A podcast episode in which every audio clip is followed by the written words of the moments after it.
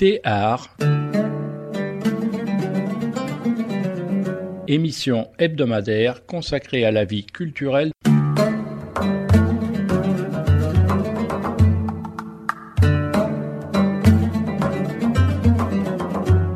Théâtre.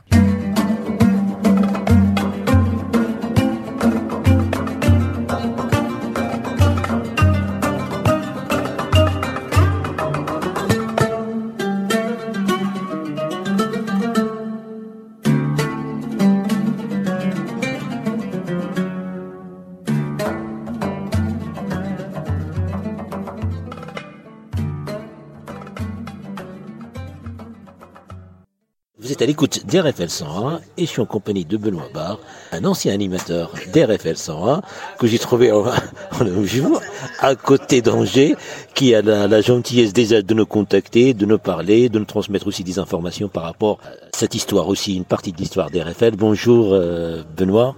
Salut, bonjour à tous. Animateur ancien ou ancien animateur? Les deux. À partir de 44 ans, c'est les deux, c'est ça. hein bonjour à tous. Alors, qu'est-ce que je peux vous dire? Moi, s'il fallait que je résume RFL en, en deux, trois mots, ça marche, c'est bon? Ouais. RFL en deux, trois mots, c'est la créativité, c'est la spontanéité, et puis euh, c'est beaucoup de passion. Comment on arrive à RFL 101 Mais alors complètement par hasard, parce qu'avec le copain Julien Sarti, on est tous les deux à la fac de Géo, on est passionnés de musique et de toutes les musiques, passionnés de culture, de voyage. Et puis je lui trouve un plan pour aller euh, avoir une émission d'une heure, une heure et demie, dans une radio commerciale au fin fond de Loche, anciennement euh, Radio Sud Touraine, qui s'appelle Graphique FM. Donc on passe un an et demi, mais clairement on sent qu'on rentre pas dans les créneaux parce qu'on fait, euh, on, est, on fait un peu des émissions de, de jeunes. Après ça a été hyper formateur. On a appris à mixer, on a appris ce que c'était qu'un band, on a appris ce que c'était euh, qu'un vumètre. Donc pour le coup c'est vachement intéressant. Mais nous notre rêve, et étant donné qu'on on était étudiants à Tours, notre rêve c'était clairement euh, faire de la radio à Tours. Et je dois dire, je pense qu'en tant qu'étudiant avec des cheveux longs, c'était euh, c'était radio béton. Mais finalement, au fur et à mesure, on se rend compte qu'il y a un mec et là je suis obligé de le dire, euh, il y a un mec qu'on voit tout le temps au concert, à chaque concert, et qui est au premier rang, qui a les cheveux longs, qui est un peu rond, qui est le cyclope, comme l'a appelé un jour euh, Angelica Ionatos, c'est Jean-Luc euh, Janssen. Donc en fait, à un, à festival au car, on se pointe, au car et gratos, on se pointe, et on va voir euh, Jean-Luc, et on voit que c'est un mec pas comme les autres, et on se dit, il faut l'aborder d'une manière euh, pas comme les autres. On va le voir et on lui dit, euh, et on sait, en fait, on sait qu'il est à, il est à RFL 101. Donc on va voir Jean-Luc et on lui dit, dis ça serait, ça serait pas toi le con qui bosse à RFL Pardon du gros mot, c'est vraiment que c'est ça que ça s'est passé. Et Jean-Luc, du tac au tac, dit, et vous seriez pas les deux jeunes cons qui veulent bosser à RFL Et derrière ce côté un peu léger et rigolade, euh, il nous dit, euh, si vous êtes motivé, euh, c'est dans, c'est dans trois quatre jours, je veux une cassette avec une démo, avec une démo à RFL. Donc en fait, on ressort une démo et puis une, une émission qu'on avait dû faire sur notre précédente radio. On est reçu par Jean-Luc et Simon à l'époque, cuisiné mais vraiment soft et vraiment à la cool sur la musique. Alors moi, je fais une énorme erreur. Je dis que j'aime bien Turner's After. Et là, clairement, euh, en fait, pour moi, Turner's After, vieux groupe euh, Alvin Lee et compagnie. Pour moi, Turner's After, c'est un groupe euh, indé. Et là, je me fais, je me prends une grosse baffe. Je dis, mais tu rigoles, c'est du commercial. Et puis en fait, le truc se tisse. Il nous demande de construire un projet d'émission. Et rapidement, ça s'appelle musicothérapie et alors une émission euh, sans limite quoi du jazz euh, du free jazz du rock euh, du punk de l'électro du ska de la chanson française et s'en est suivi effectivement plein d'autres émissions Oui, oui, c'est- une histoire que, vraiment elle est unique. Et puis parlez-nous de cette expérience des radios associatives en fait par rapport au- surtout en André-Loire et des contacts que vous avez eus à l'extérieur.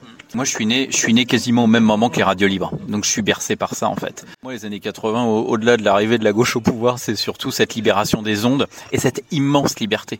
Immense liberté. Et là, on est en train de se rendre compte, 40 ans après, 45 ans après, que finalement, le médiason, il est pas du tout mort et bien, bien au contraire. On n'a jamais eu autant de podcasts radio.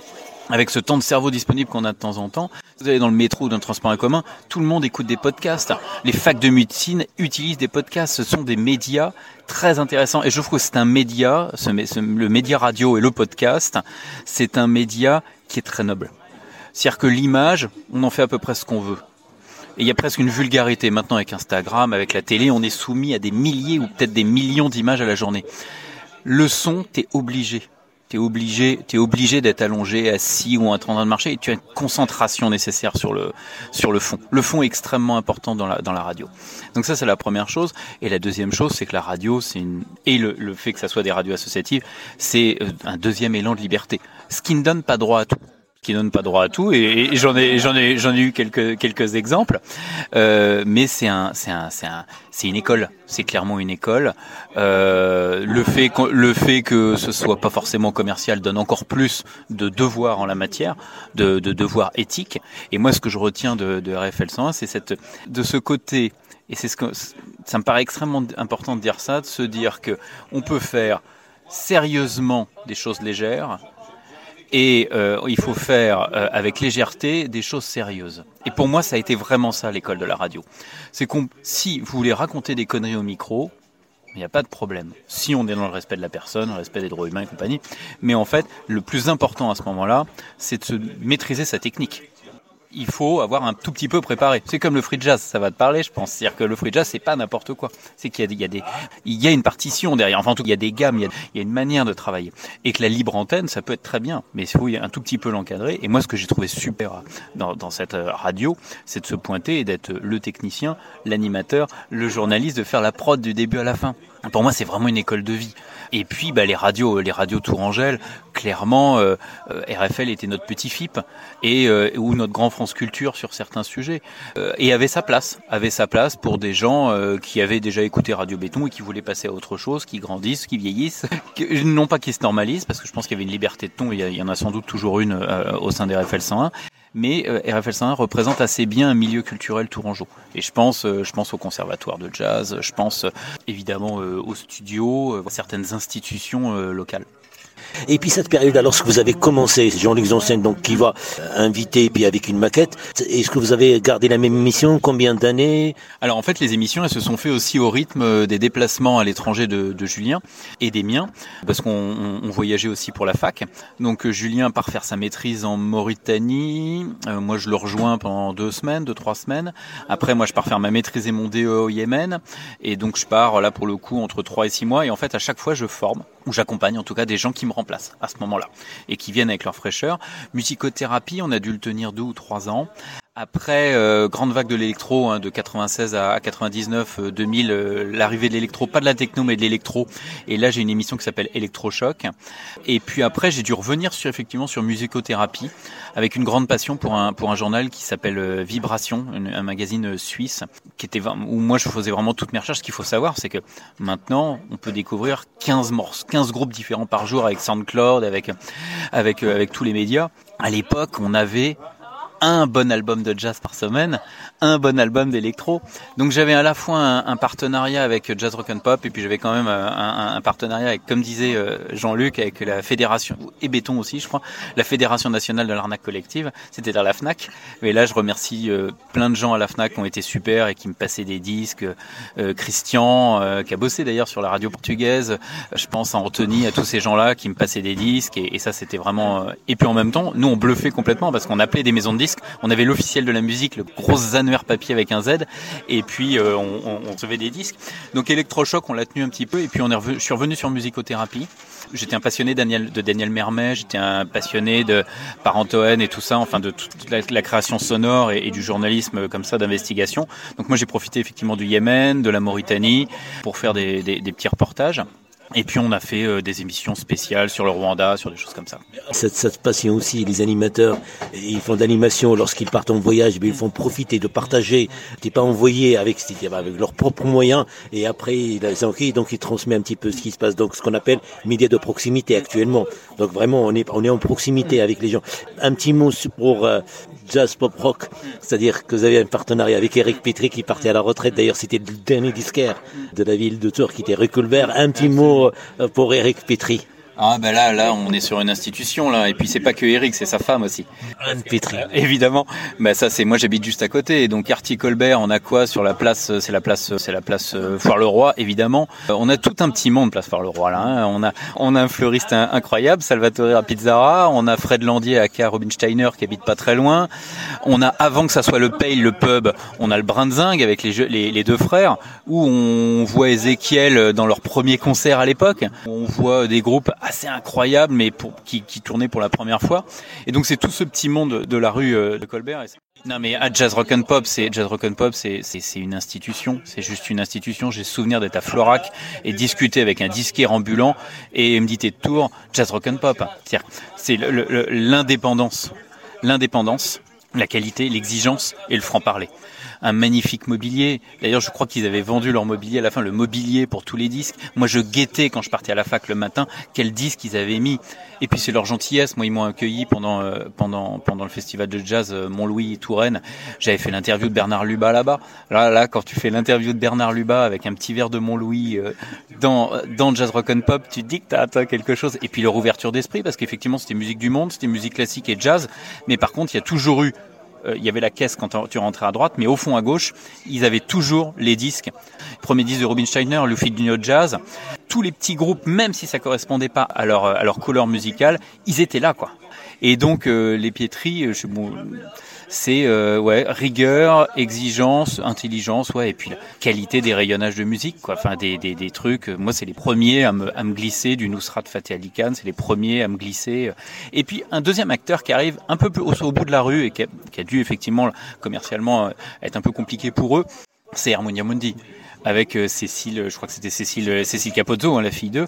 Et donc là, effectivement, là, Harmonia Mundi, un, un, j'ai fait, on a eu un partenariat hein, aussi avec eux, où ils nous prêtaient des disques. Et c'est vrai que et c'est vrai que c'est vrai qu'Harmonia Mundi, ça reste un lieu aussi, un lieu assez incroyable.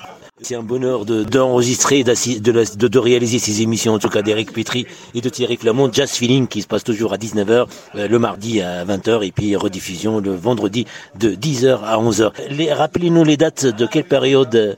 96, 97, 98 radio commerciale du côté de Loge. Donc je dirais que 97, 98 jusqu'à jusqu'à 2004. Je suis à RFL 101 effectivement je continue à passer. Au moment où je pense que je, je, je, passe moins au moment où t'arrives, mais on se connaissait pas, ça n'a aucun lien. Ce qui est sûr, c'est que ouais, de pendant euh, de ouais de 2000 euh, de 98 jusqu'à ouais 2003. C'est-à-dire, je pense au 11 septembre parce que j'étais au Yémen à ce moment-là. C'est le moment où je continue vachement à traîner à, à, à RFL 101, ouais, avec des émissions régulières hein, toutes les semaines, des émissions, euh, des participations aussi dans les émissions de voyage de Jean-Luc avec José et Manu. Ça, c'est des, des émissions incroyables. Des interventions avec Jean-Luc aussi dans Big Camembert, qui était son émission. Dick Camembert a un, un, lien avec le groupe de l'époque, hein, avec toute cette, cette scène, euh, avec du Capitaine Giffard et, du ZX et toute la bonne musique qu'il a su m'infuser dans la tête. C'est toute cette époque-là. Et puis de moins en moins finalement de rendez-vous parce que moi je commence à être en, je commence à bosser et euh, à bosser. Euh, et à ce moment-là, moi je commence à produire effectivement plus des, des reportages. Donc avec la chance de couvrir bah, tous les festivals, hein, le festival Printemps de Bourges. J'avais pas fait les trans, mais j'ai quasiment fait tous les festivals du Grand Ouest. Et puis bah, cette chance, on en parlait tout à l'heure, Festival de musique sacrée de Fès, absolument incroyable. Justement, cette période-là, comment aussi euh, se partage le sens de, cette passion, cette expérience sur le Yémen et aussi par rapport au Maroc, quel est le retour à l'époque euh, de ces transmissions de ces festivals? Clairement, je croise en fait deux passions, qui est la radio et le monde arabe. Et là, j'ai cette chance-là. Donc, premier voyage, je me déplace en Mauritanie pour voir Julien. Et là, en fait, euh, je me prends pour euh, pour Daniel Mermet. Donc là, je pars avec un, dictaphone, pas trop dégueulasse, mais un bon dictaphone. Et j'enregistre les mecs dans le désert. Et je nous enregistre en train de marcher dans le sable. Et j'enregistre la nuit. Je mets un petit montage que je mixe avec des morceaux de, de dub, avec des morceaux de, de reggae et autres. Le Yémen juste après. Donc là, clairement, le Yémen, moi, je travaille sur les impacts de, les impacts de la mondialisation ou comment une, une société passe du souk au supermarché. Et clairement, le corpus de thèse, si j'avais fait ma thèse, c'était euh, comprendre l'évolution commerciale à travers l'ambiance sonore. C'est-à-dire qu'en fait, dans un supermarché ou un mall commercial, il y en avait très peu, mais il y en a un qui venait d'être installé, l'ambiance sonore est complètement aseptisée. Alors que dans le souk, là, effectivement, le son est rythmé par les, grandes valeurs de la ville, la religion, l'arrivée des commerçants, euh, les animaux qui vont arriver à un certain moment. Et là, ce qui est incroyable dans le souk, c'est qu'on a une mixité de sons, parce qu'il y a aussi une mixité sociale et une mixité sexuelle. Et donc ça, c'est hyper intéressant. Et en fait, j'utilise toutes mes interviews, euh, projets de, de, thèse, et donc ma maîtrise de mon DEA avec mon interprète, avec Bachir, à qui je pense forcément beaucoup, puisque Bachir est, est sous les bombes, euh, sous les bombes toujours au Yémen. Soit dit en passant, on le glisse sous des bombes de marque française. Hein. Euh, je vais pas garder ce côté, je vais pas me manquer de, de, de, le rappeler, même si elles sont tirées par les Saoudiens. Ce qui est sûr, c'est que là, moi, j'utilise à ce moment-là tout ce tout ce système sonore, cette amalgame sonore, produire des émissions pour euh, pour RFL 101, et puis je les mixe en fait. Je les mixe avec de l'électro, des choses comme ça. Un regret, un regret, c'est que je me retrouve dans le dans l'avion euh, entre entre Amman et, et Sanaa, dans les vols de la Yéménia, une compagnie qui n'existe plus et c'est très bien. Quand tu t'es assis avec ta ceinture et que tu te mettais debout, le siège venait avec toi. Donc c'était pas la meilleure compagnie de la Terre. Tout le monde prenait du cadre dans l'avion et là je me retrouve avec Mouzna Chiabi, une militante de la cause palestinienne avec moi et elle me laisse son contact parce qu'en fait elle, elle, elle, contourne en fait les grands trajets pour aller à la, au siège de la Moukata avec Yasser, avec Yasser Arafat. Donc je sais pas si vous vous rappelez ce moment où Yasser Arafat est dans la Moukata. Mais ils ont quand même pas des téléphones satellites, mais ils ont quand même une connexion internet. Et donc en fait j'ai la chance de pouvoir être en relation avec elle. Dans, elle est dans, le, dans la Moukata avec Yasser Arafat. C'est comme ça, c'est la vie. Je propose, je propose. Après, c'est touchy. Hein, effectivement, le la cause palestinienne, c'était un sujet, ça a toujours été un sujet euh, compliqué. Et je propose effectivement à RFL peut-être de faire euh, une retranscription. Et effectivement, on me dit non, c'est peut-être un peu trop euh, touchy. Mais oui, effectivement, j'ai eu la chance de pouvoir dialoguer avec cette femme. Et en fait, juste après, il y a un autre événement. On est, en, on a Jean-Marie Le Pen qui arrive au second tour des élections présidentielles. Moi, je suis en DEA à ce moment-là, et j'ai toujours un enregistreur avec moi. Je vais interviewer José Bové à la, à la boîte à livres, est déjà rue nationale. Puis euh, je lui parle en fait pas forcément de, de son. On parle évidemment du, du, second tour des élections présidentielles, qui est quand même. On a banalisé le truc, mais c'est quand même une sidération. Hein, ce 21 avril à l'époque. Puis on part dans la rue ensemble et je continue à l'interviewer. Et puis en fait, on parle aussi du siège de la Moukata parce que lui, en, au titre du mouvement des Santerres, était parti euh, aux côtés de, de Yasser Arafat.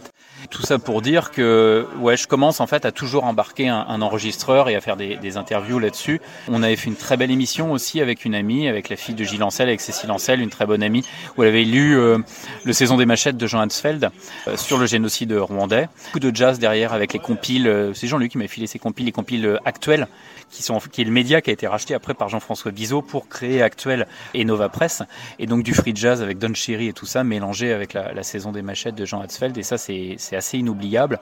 Une émission complètement dingue. Ça, je suis obligé de la raconter.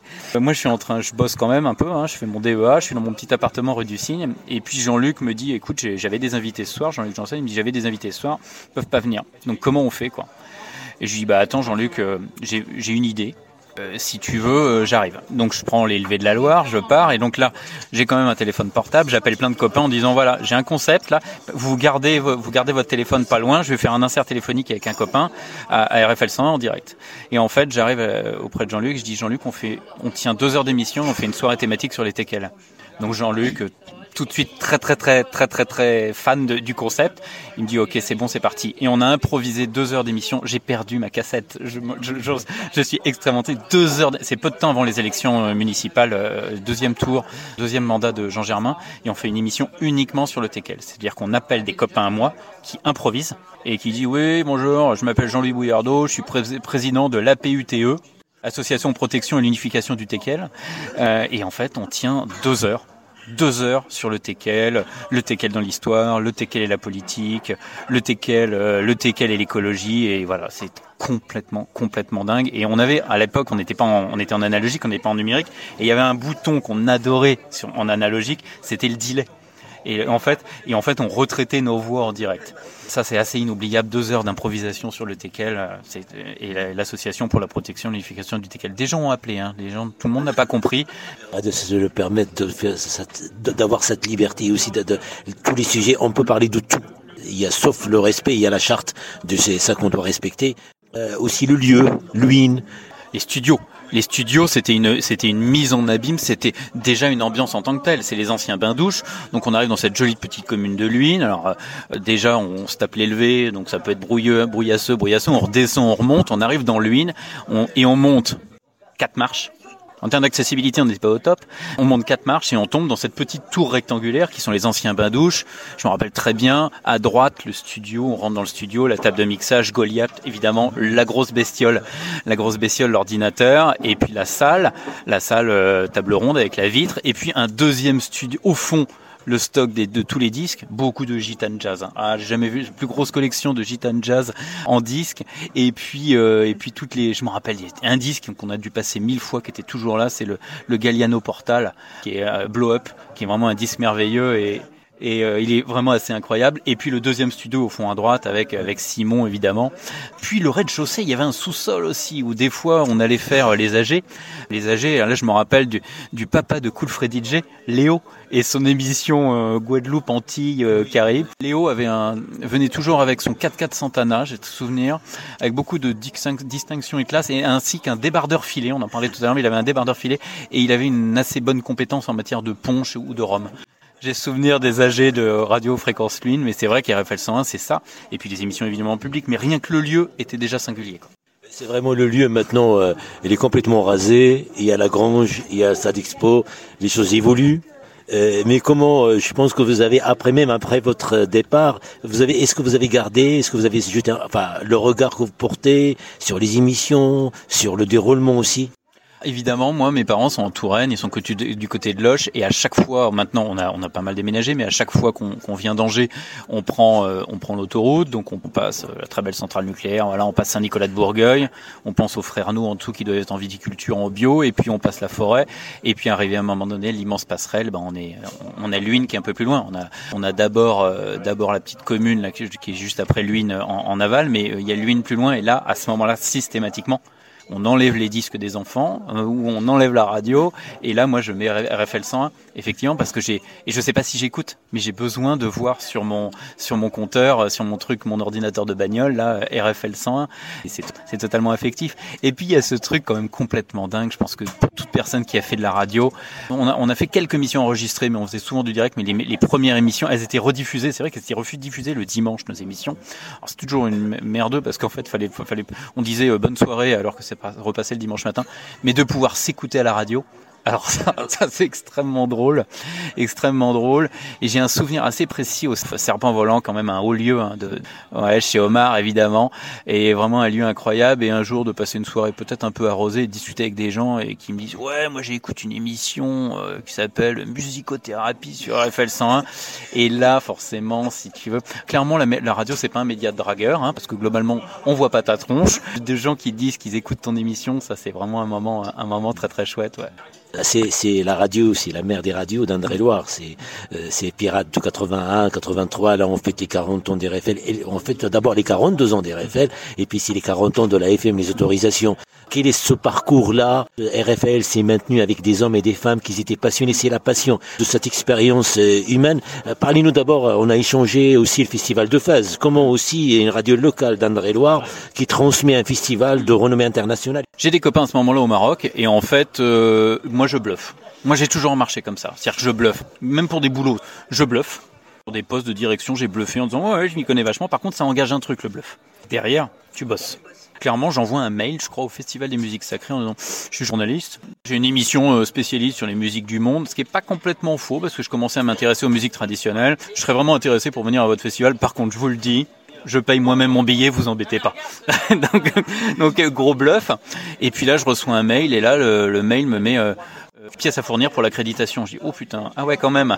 Ok, ok, ok, ok. Donc ça change, ça change. Et puis attention hein, parce que la programmation, euh, il y avait euh, Phasé Alifez, il y avait, enfin il y avait du très très lourd. Hein.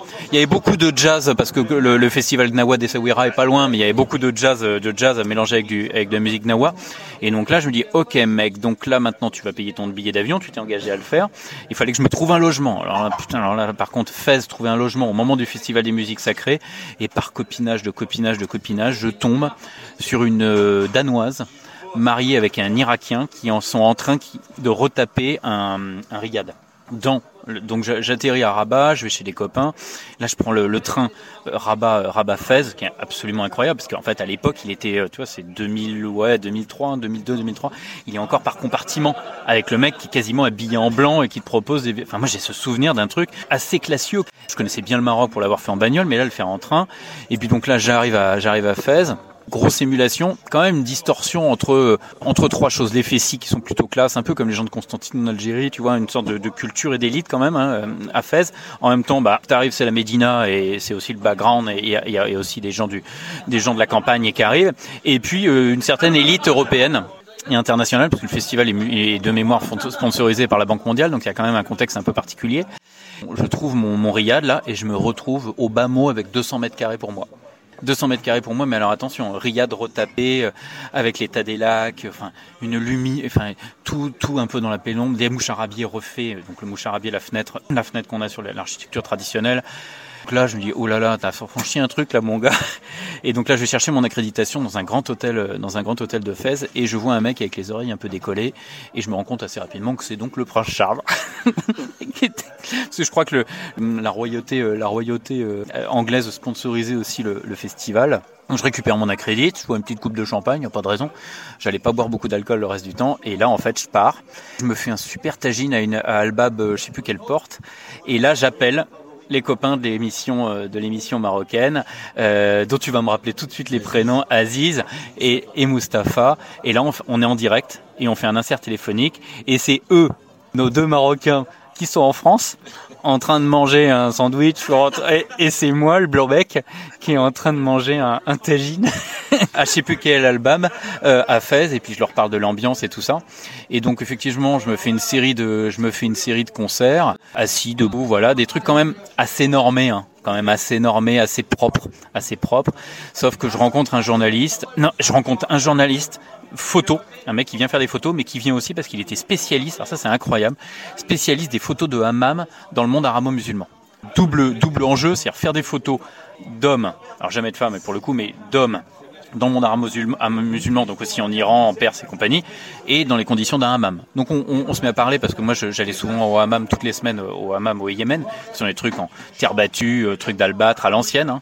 Donc là on n'est pas dans l'orientalisme euh, clean, on est plutôt dans un truc bien route, un peu moyenâgeux. Et donc on discute et il me dit moi j'ai des plans pour aller voir des mouleds, donc des fêtes traditionnelles euh, soufis en périphérie de en périphérie de Fès. Et là, j'ai un souvenir complètement dingue. C'est qu'effectivement, euh, des gens qui débarquent des quatre coins du, des quatre coins de la campagne, qui, qui font des mouleds. Je prends pas de drogue, je prends rien, mais mais le truc dure 5-6 heures et effectivement t'es emballé dans le truc. Tu sais, cette scène de dernière d'un film de Gatliff avec euh, Romain Duris et je sais plus comment elle s'appelle, où en fait clairement où ils ont où les acteurs ont vraiment vécu cette, ce mouled et cette, euh, ce, ce truc de transe. Et là je suis emmené dans le truc. J'arrive à faire des photos. La moitié de mes photos sont floues parce qu'effectivement ça tourne dans tous les sens, fait une chaleur de dingue. Et j'ai ce souvenir mais je sais même pas si c'est vrai de voir un mec en train de bouffer un, de voir un mec en train de bouffer un cactus et de voir des, des gens avec des enfants et des enfants qui sautent. Enfin, mais un truc complètement dingue, complètement dingue. Et je ne suis pas, et je suis sans matière stupéfiante. Et de ressortir de ce truc et de retrouver euh, la trace de mon, de mon riad là et de prendre le petit déjeuner le lendemain matin avec une confiture de fraises incroyable, avec une très jolie danoise et un irakien très sympa où on parle moitié arabe, moitié anglais et un tout petit peu français. Et donc Fès, voilà, je dois ça à RFL, je dois aussi ça à RFL, c'est ce voyage, c'est ce voyage et de pouvoir faire l'insert avec avec deux Marocains qui sont en France et le Blanc-Bec qui est au Maroc. Vous connaissez euh, les orientales? Bien sûr. Ah bah alors là tu me parles. Alors j'ai fait aussi les orientales. Figure-toi que les orientales c'était Alain, je sais pas le dire. Alain Weber, bah, c'est aussi a pris à un certain moment euh, la direction à la programmation artistique. Alors ça, bah alors Alain Weber, donc en fait c'est marrant parce qu'on parlait de Tony Gatliff et que le personnage Romain Duris dans Gadjodilo, en fait, c'est le personnage d'Alain Weber qui, euh, donc, qui, euh, Gatliff, euh, Romain Duris cherche dans, dans Gadjodilo euh, Nora Luca, la chanteuse, Rona Ratner, qu'on avait interviewé d'ailleurs avec Simon à l'époque. C'est un clin d'œil, c'est une échange de Gatliff avec Alain Weber. C'est un clin d'œil d'Alain Weber qui perd son père et qui retrouve une cassette des musiciens du Nil. Et Alain Weber, je l'ai rencontré, je l'ai interviewé au Festival des Orientales. Là, c'était une coprod. J'avais fait des trucs, pas pour Lune d'ailleurs. C'était, j'avais peut-être dû faire un truc pour Radio Fréquence Lune, mais c'était pour Jet FM. Immense radio nantaise, immense radio nantaise, très exigeante, une radio associative. Pour moi, les Orientales, c'est alors festival sans doute un petit peu, euh, un petit peu élitiste parce que les, les pays étaient quand même bardes. Magnifique lieu, hein, au lieu des combats, des combats chouans, ville de Julien Gracq, village de Julien Gracq. Et ils ont relancé hein, les Orientales cette année en mode itinérance, mais c'était, c'est pas le même esprit. Mais il faut savoir qu'un mec, Jeff Buckley, immense artiste, a fait un concert avec des musiciens, les musiciens du Nil aux Orientales. J'ai vu euh, des soufis irakiens en transe, j'ai vu, euh, j'ai passé une soirée avec Titi Robin dans les festivals des Orientales, immense festival, et interview de, alors ça c'est rigolo, tu vois, j'y repense, interview d'Alain Weber sur la place en face de la, de la collégiale et dans un bâtiment qui ressemblait comme deux gouttes d'eau au studio de RFL 101, un bâtiment tout carré avec les, les copains de les copains de, de Jet FM. Donc ça aussi, ouais, tu vois, ça, tout ça c'est Alain Weber qui va toujours être programmateur, je crois, à l'époque du théâtre de la ville sur la partie de la cité de la musique sur la partie musique traditionnelle. À cette expérience qui est extraordinaire et ça continue. On a la chance aussi d'avoir des passionnés. Il y a d'avoir comme Eric Petri, Thierry Flamand, Damien Thier aussi qu'on n'a pas parlé. Donc parlez un petit peu de ces personnages que tu as rencontrés. Petri, voilà, on, on, en a beaucoup parlé. Évidemment, euh, moi. Ah bah Damien, euh, Damien, la dernière fois qu'on s'est vu, c'était au concert des Finkelkraut ou au concert de Dominica, mais il y a quelques années, puisque mon fils avait un an. C'est aussi son resto, pas loin du, du, serpent volant. Euh, ça s'appelait comment les chandelles Non, c'est pas les chandelles gourmandes, c'était un autre, mais on retrouvera ça. Damien, c'est pareil. Moi, je trouve que c'est comme les Pétris, c'est comme Jean-Luc, c'est la culture, l'humilité et la douceur. Moi, chez moi, c'est vraiment ce qui est, et c'est pour moi des valeurs importantes. Et finalement, il représente assez bien RFL 101 pour cela, c'est-à-dire une, une certaine euh, peut-être quelque chose. Alors je vais faire de, je vais faire du déterminisme géographique. C'est Vidal de la Blache, le grand géographe, euh, faisait du déterminisme géographique en disant euh, quand il fait chaud, les gens sortent peu de leur maison, quand il fait froid, ils restent dans leur maison. Pur déterminisme. Mais derrière ça, la douce, on parle de douceur angevine, il y a aussi une douceur de Touraine, et je trouve que tous les gens dont on a parlé représentent assez bien la Touraine, assez bien la Touraine, c'est-à-dire un, petit jardin, c'est-à-dire quand c'était le jardin des rois, mais il y a un côté jardin, il y a un côté encore une fois humilité, je veux dire on joue dans notre cour, en tout cas cour ou jardin, et il y a ce truc de ces gens qui représentent pour moi euh, assez bien Tours, une humilité, une culture et une envie de transmettre. C'est comme toute la vie associative, il y a des hauts et des bas, il y a, il y a des choses tendues, donc on va parler que des choses positives. Mais quand même, on doit quand même les problématiques qui se posaient dans un dans, dans une radio gérée par une association, ça reste quand même une exception française. Il faut le répéter, c'est cette liberté qu'on a quand même, on doit parler aussi par rapport à, des, tensions. Euh. Euh, copain Nofel, qui est d'origine algérienne, disait toujours vous avez une chance folle en France, vous avez énormément d'associations. Et elles viennent souvent en carence des pouvoirs publics. Alors je pense qu'elles viennent en carence des pouvoirs publics, hein, tu vois, la DMR, des choses comme ça. Elles viennent aussi pour gratter les pouvoirs publics et elles viennent aussi des fois pour soutenir les pouvoirs publics. On est censé être apolitique, mais de toute façon, à partir du moment où tu prends un micro, de toute façon, tu es dans l'agora. Hein. Donc, de toute façon, tu fais de la politique au sens noble du terme. Effectivement, des moments euh, compliqués, euh, c'est au moment où on, on rédige des dossiers euh, sur le fonds de soutien pour aller chercher de l'argent. Quel rapport on doit avoir avec les élus? Est-ce que aller chercher un élu de droite ou de gauche pour nous soutenir, est-ce que c'est putassier? Est-ce que c'est vendre son âme? Je suis assez avec, moi tu vois, ça fait 20 ans que je bosse pour des collectivités et je, et, je me suis toujours dit que je ne bosserai jamais pour une collectivité qui me demande de virer des gens sur un terrain des gens du voyage. Je pense que la question, qu'on ne peut pas vivre sans compromis. Quand tu perds plus de 50% des valeurs, c'est quand tu passes en compromission. Et moi, on a toujours été très vigilants, je pense à RFL là-dessus, et c'est pour ça que ça pouvait, ça pouvait frotter de temps en temps, c'est quand tu as peur de la compromission. Moi, je pense que le compromis, le compromis, c'est la base du fonctionnement démocratique. Si tu coupais pas de compromis, ça sert à rien. C'est-à-dire qu'on reste retranché sur un, retranché sur même pas un système de valeurs, mais un système identitaire. Donc euh, la meilleure chose pour euh, combattre l'identitaire, c'est valoriser une identité et valoriser un régime de valeurs communs. Et donc je pense que ce qui a été difficile pour tous les présidents successifs, qui ont quand même accepté d'être président. Je veux dire, t'es président, t'es pas payé. Ça veut dire qu'à 3 heures du matin, si t'as un emmerde, tu te rendors pas, quoi. Et t'es sur de l'humain en plus. Donc, t'es un mode de fonctionnement entrepreneurial parce que tu payes quand même des gens tu refuses la publicité tant que tu peux encore, mais en même temps, tu te dois d'avoir une liberté de ton et d'avoir ce côté associatif. Donc, ce qui est très compliqué, je pense, pour les présidents, présidentes et présidents euh, successifs, parce que j'ai appris qu'il y avait une, une, une, série de présidentes successives, et je pense que depuis qu'il y a des présidentes, il y a vachement moins d'emmerdes. non, mais au-delà de, au-delà de la blague, je suis en train de monter en parallèle de mon boulot là une, une petite boîte pour accompagner les collectivités sur leur sur leur sur leur image en faisant parler les habitants sur leur territoire, d'un point de vue poétique. Et en fait, là, je vais bosser avec une architecte, une urbaniste et, un écrivain public, et l'enjeu de tout ça, c'est qu'on partage le même régime de valeurs. Si tu partages pas le même régime de valeurs, en fait, c'est la question de la charte. C'est-à-dire que si tu es OK sur la laïcité, si et la laïcité, c'est pas la négation de la religion. Si c'est donner la parole à chacun et voilà. Si tu si es ok sur la laïcité, si tu es ok sur euh, les principes de, des bases des droits de l'homme, tout va bien. Un régime de valeurs, c'est-à-dire que chacun a le droit de parler. Chacun a le droit de parler, pas crier mais parler. Donc voilà, le régime de valeurs hum, qui me paraît être le plus important. Et effectivement, le problème de l'associatif, c'est que quand tu as, une, as une carence de pognon, faut aller chercher de l'argent. Alors qu'est-ce qu'on fait? On va chercher de l'argent du privé? C'est compliqué, c'est compliqué. Moi, je pense qu'il y a une troisième voie, effectivement, de pouvoir monter des partenariats intelligents avec du donnant-donnant. Et en accompagnement. Je pense qu'on peut maintenir le système associatif, et qui plus est radiophonique, sans vendre complètement son âme au grand capital, ça va être mon, mon, mon, mon ancien côté un peu marxiste, mais en, étant euh, évidemment, évidemment que RFL 101 ne, ne, peut pas euh, aller signer un truc avec Amazon ou signer un truc, enfin je ne crois pas, je pense que c'est pas du tout son esprit que euh, RFL 101 signe quelque chose avec avec une collectivité, qu'elle soit de droite ou de gauche, bah c'est pas déconnant en fait. Si le régime de valeur à un moment donné sur un projet, il est partagé, même avec une entreprise privée, je veux dire c'est pas vulgaire l'entreprise privée. Il y a des très belles entreprises, il y a des artisans incroyables. Je pense que si, je dois résumer RFL 101, je crois que RFL 101 a un côté artisan tailleur. C'est-à-dire que c'est pas une multinationale, c'est pas une grosse boîte, c'est pas une petite association qui bricole. C'est un artisan tailleur qui est capable de s'adapter à la demande de ses auditeurs, mais qui vient aussi avec son propre savoir-faire l'histoire et qui a sauvé, un qui a contribué aussi à cette continuité, c'est euh, Aziz Tadak, le comptable qui a connu Alain Siguard, Jean-Luc Janssen, euh, et puis Damien après, et puis bien sûr les successions de, de, de présidents. Donc aussi un petit mot, est-ce que tu l'as connu On s'appelait, moi j'écoutais leur émission, et finalement, je pense qu'on s'est plus souvent eu au téléphone ou par insert téléphonique qu'on s'est réellement vu. Ce qui est sûr, c'est que j'aimais moi dans leur émission, à la moi salam. Ouais, ça revient, tu vois, tout d'un coup. Mais on avait plein de, on avait plein d'amis en commun, hein, des, copains aussi qui avaient des restaurants marocains sur sur Tours. Ils, ils arrivaient avec un petit vent de harissa sur la radio, parce que derrière, parce que finalement cette radio, faire attention, le monde associatif des radios, en province, qui plus est, ça peut être aussi euh, toute la bande de gauchistes de 30-50 ans, blancs, issus de l'éducation nationale, du monde associatif ou de la culture. Donc, qui est aussi un petit vent d'altérité et un petit vent différent, c'était c'est plutôt pas mal.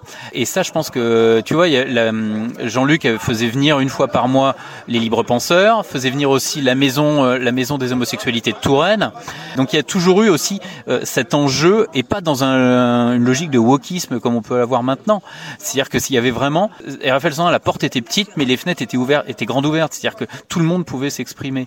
Et Alan Ouassalam, ils n'étaient pas là pour avoir notre quota euh, de deux mangeurs de, de tagine. C'était surtout que ces deux mecs-là, ils avaient quelque chose à amener. Ils avaient quelque chose à amener au-delà même de leur origine culturelle. C'est-à-dire qu'ils parlaient d'un pays, mais finalement, quand ils parlaient d'un pays, ils parlaient aussi, euh, ils parlaient aussi de plein d'autres choses. Et puis aussi les comptables bénévoles. Et voilà.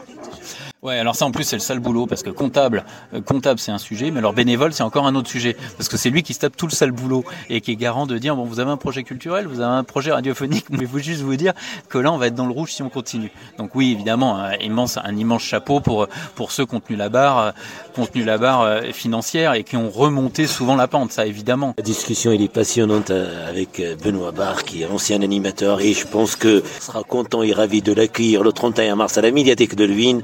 Donc rendez-vous est pris, puis bien sûr une série, euh, on va vous contacter, on va vous embêter parce que vous êtes une partie, une partie de, l'histoire de la radio. Et merci pour ces informations en tout cas. Et rendez-vous pris le 31 mars. Et bien sûr, cette émission sera rediffusée sur RFL en podcast sur le SoundCloud. Et bien sûr, ça sera aussi de réaliser une émission avant le 31 mars, on espère. Avec grand plaisir, avec grand plaisir. Merci d'avoir repris euh, le flambeau. Merci de continuer à souffler sur les braises et longue vie à RFL. Merci Benoît. À bientôt sur les ondes RFL 100. Merci, au revoir.